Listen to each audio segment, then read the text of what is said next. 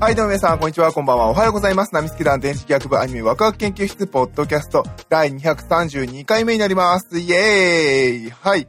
このラジオはですね、二次元の面白さを語り合い、知っていこうテーマにパーソナリティたちがそれぞれの視点で見たアニメの感想を語り合い、新たな視点を持ってもっと楽しくアニメを見ていこうというラジオ番組になっております。パーソナリティの電磁気役です。よろしくお願い、お願いいたします。噛んだ。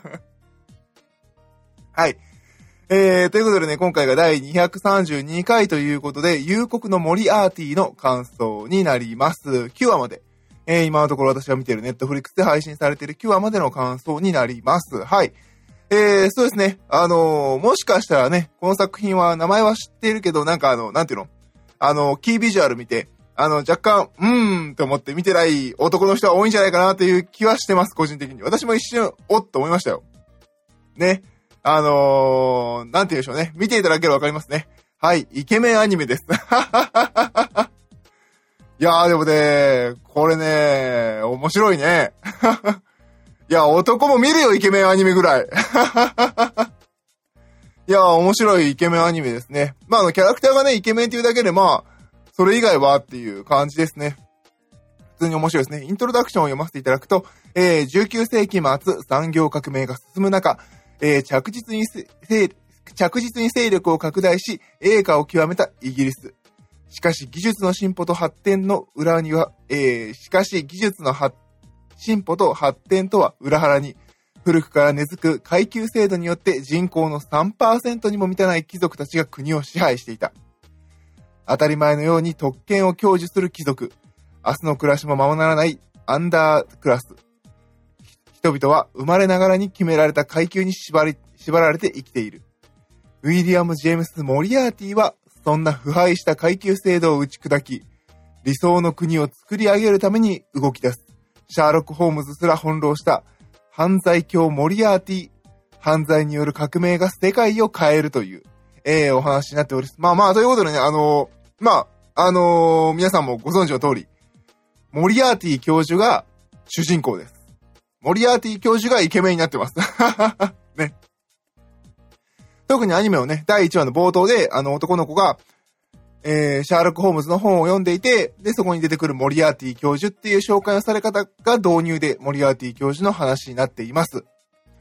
いやー、なんでしょうね。あのー、ずるいよね。モリアーティ教授とか使うのね。まあ、あの、シャーロック・ホームズとかもそうなんですけど、まあ、あの、いわゆる、あのー、フェイトに出てきてもおかしくないレベルの英霊じゃないですか。英霊と言うべきかどうかっていうところはありますけど。で、なのでなんかもう、まあ、モリアーティ教授がね、まあ、この、イントロダクションにも書いてある通り、腐敗したその階級制度とか、あの、その社会を変えていくために犯罪を行う、完全犯罪を行うっていう話で、もう完璧なんですよ。で、なんていうのかな、もう、異世界ものだったらお前そんなありえねえだろうぐらい の強さなんですけど、まあ、モリアーティ教授だからねっていう、この名前が持っているパワー、モリアーティだからまあそれくらいできるっしょってこう見てるこっちも最初から思ってしまうっていう。うん、そういうところがすごくやっぱ面白いですね。だからなんていうのかな。あのフェイトでもそんな見てたら、まあまあこの歴史上の人物、いや、こんなことありえないんだけど、まあでも歴史上の人物はそれぐらい強くてもおかしくないっていうイメージがやっぱ私たちの中にあるっていうところで、あの、シャーロック・ホームズに続いてそのライバルである、このモリアーティ教授っていうのを、この名前が持っている力ってすごいんだなっていうのを、やっぱり、改めて、あの、思わされる作品でしたね。作品自体もね、もちろん面白いんですよ。で、えーっと、まあ、あの、書いて、さっきのイントロダクションに書いてあった通り、この、階級社会とかやっぱ腐敗してるおかしいっていうところが、えー、スタートポイントになっています。で、あの、ごめんなさい。私ね、あの、勉強不足で申し訳ないんですけど、この、シャーロック・ホームズちゃんと全部読んだことないので、モリアーティ教授のバックグラウンドってよくわかってないんですけれど、えーこの夕刻のモリアーティにおいては、えー、モリアーティ教授と、えーその弟は二人で、あの、孤児だったんですよね。で、そこで、あの、あの貴族に拾われてっていうところで、が、あの、話のスタートになっています。なので、あの、別にその、最初から貴族に馴染んで生きているわけではなく、えーどちらかというと貴族を恨むような、えーそういう立ち位置ですね。でも、貴族を殺すには貴族を近づかなきゃいけないし、っていうので、まあ、貴族の立場を利用してっていう、えーところになっております。でね、あのーまあ、第1話からね、あの、自分のことをクライムコンサルタントですね、犯罪相談役なんですよね。いやー、怖いよね。もう、モリアーティ教授がこいつ殺すって決めた瞬間も話がダーって進んでいくんですけどね。いやー、なかなかね、よくできた。だからもうモリアーティ教授だから敵なのは分かってるわけですよ。ね。だから私たちはコナンを見てると、ね、殺人事件が起きてコナンが解くってのはもう分かってるストーリーを見てる。そんな感じでもうだからあの、モリアーティ教授がいて、すっげえ悪い貴族がいる。あ、こいつ殺されんな、みたいな。そんな感じですね。あの、うん。羊たちの沈黙的な、あ、でもあれはちょっと違うか。まあ、あの、殺される奴がいるっていう。まあ、明らかにこいつ殺すよねっていう。で、まあ、あの、その殺す対象も、なんていうのかな、ただただ貴族だから殺すというよりは、貴族の特権を使って悪さをしている奴を、まあ、あの、腐ったみかんのごとく、あの、排除していくという。しかも自分には全く足がつかない方法でという、えー、形でモリアーティ教授が、まあ、殺していく、世界を変えようとしていく物語になっています。でね、まあ、あの、ここまで聞いて、あの、まあ、あの、イケメンアニメかってまだ思ってる人はね、ぜひね、あのー、2話3話を見てほしい。2話3話は、この、モリアーティ教授の過去編なんですよね。さっき言ったあの、えー、孤児の時から、孤児の時で、で、まあ、どういう生き方をしていたのか。で、あの、その孤児からどうやって、えー、目をつけられて貴族に入ったのか。で、どうやってその貴族を乗っ取ったのかという話が、あの、過去編として2話3話であります。ぜひね、このね、2話3話をね、見てほしい。そのモリアーティ教授の、まあ、斎藤相馬さんがやってる、やられてるモリアーティ教授の幼少期役を、えー、石上静香さん。で、あのー、モリアーティ教授のあの、病弱な弟、えー、の、えー、幼少期を遠山直さんがやってます。あのね、この二人のね、幼少期は抜群にうまいね。あの、特に石上静香さんはここまでできんだぐらいの、えー、感じがしましたね。なんか、私の中にある石上静香さんのイメージと全然違った、えー、感じがしてね、その2話の、えー、があるので、ぜひね、ここの2話をね、見てほしい。ここの2話、3話まで見れば、あとは面白いから。あー。あとはね、ずっとイケメンが、あの、並んでるんだけど、別にイケメンがね、あの、なんていうのかな、あのー、BL 要素ないし、ほ、もうほんとないし、どちらかというとイケメンがあの、やってるあの、サイコパスに近い感じ。女が出てこないサイコパスみたいな。女キャラが出てこない。そんな感じですね。ああ、すごく面白いですね。あの、なんていうのかな。もちろん主人公はモリアーティ教授でね、人を殺していくんですけれど、そこになんとなく完全懲悪感があって、うん、爽快感がある。だけど、それは犯罪であるっていうところが、うん、面白いですね。でね、もちろん、夕刻のモリアーティですからね。出てくるわけですよ。あの、豪華客船に乗ってね、あの、自分の庭で人狩りをしている、あの、悪い貴族をね、あの、船の中で殺すっていう話があるんですけど、その中にね、船で、ある男が出てくるんですよね。なんかすっごい人を見る洞察力が高くて女ったらしでだらしがないんだけど、めちゃめちゃ謎を解こうとする男が現れるんですよね。ねえ、もう見てる、なんでしょうね。見てるこっちは、分かっちゃいますよね。モリアーティ教授の話だからっていうので。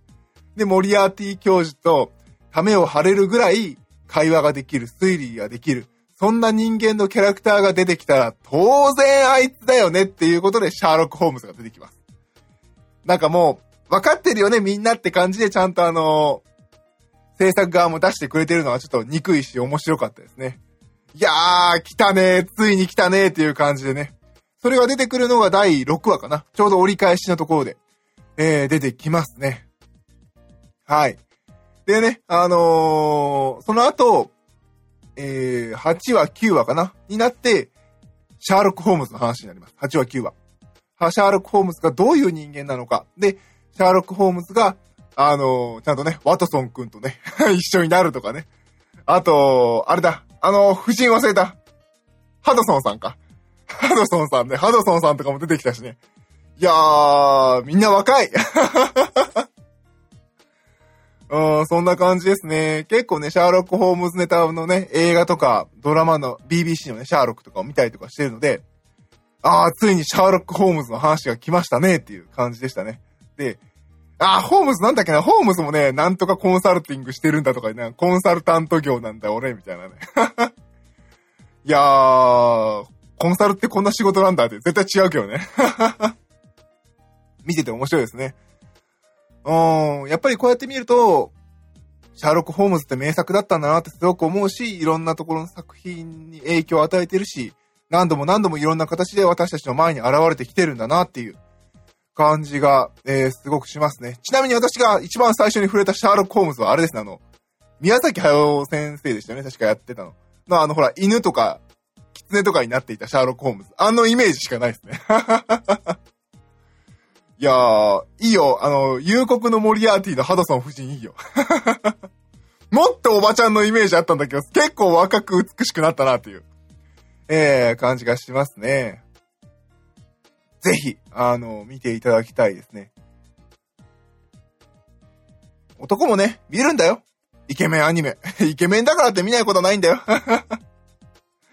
いや、でも本当ね、最初はね、どうしようかなと思ったんですよ。あの、明らかなね、こう、イケメンアニメで、あの、こう、なんていうのかな、男の人を寄せ付けないもの、寄せ付けないというかなんか、明らかに俺らターゲットじゃねえなっていうのあるじゃないですか、たまに。明らかにターゲットじゃねえな、俺らって、一瞬思ってみたけど、全然私たちターゲットだったんで、見てください。あの、すごく面白いです。はい、ということでね、まあ私が見た感じではこんな感想かな。ああ、そうそう。でね、あの、エンディングのね、アニメーションがすごい面白いんですよね。あのー、その、夕刻のモリアーティの主人公の、えー、モリアーティとその兄弟、えー、3人で、あのー、壁に絵をね、ずっと描いているっていうエンディングなんですよ。で、あの、まあ、透明でね、長の、スライドさせていく形なんですけれど、えー、その、み自分たちがね、あの、こう、ベタベタ手で、あの、絵の具とかペンキを拭って汚れながらもこう、絵を描いているっていうところで、あの、幼少期のね、あの、姿でやってるんですけれど、それを見て、ああ、ええー、なんか、なんとなく、私はなんとなく、み、あのー、見て流したんですけれど、ツイッターとかなんかであの、感想を言ってる人がいて、あの、自分たちの綺麗な絵を描くことに対して自分たちは汚れることは厭わないんだなって言って、ああ、なるほどなーとか思ってて。確かに、そう、そういうことか。そういう意味がこのシーンみたいな。しかも、子供の姿で無邪気にってことか。おーっていうね。えー、感じがしましたね。やっぱり人の感想とかって聞かなきゃわかんないなっていうのが、えー、最近ね、この作品でね、あの、思い知らされましたね。何にも考えず見せたな、みたいな。いや、微笑ましい姿と思って見てましたね。私、サイコパスかなと思いました、一瞬。ね、汚れながら、手を汚しながら国を描いていく。理想のイギリスを描いていく子供たちを、うんうん、微笑ましいとか思ってるだいぶサイコパスって ちょっと思ってしまいましたね。はい、ということでね、えー、ちょっと短いですけれども、今回はですね、夕刻のモリアーティの、えー、感想を、あげさせていただきました。あのね、本当に面白い。あの、なんていうのかな。ここでダラダラ私が喋るより見てっていう、本当にね、面白いんで、あの、ぜひ、えー、見てみてください。面白いね。あのー、推理物、推理物でもないんだけど、なんかね、面白いんだ。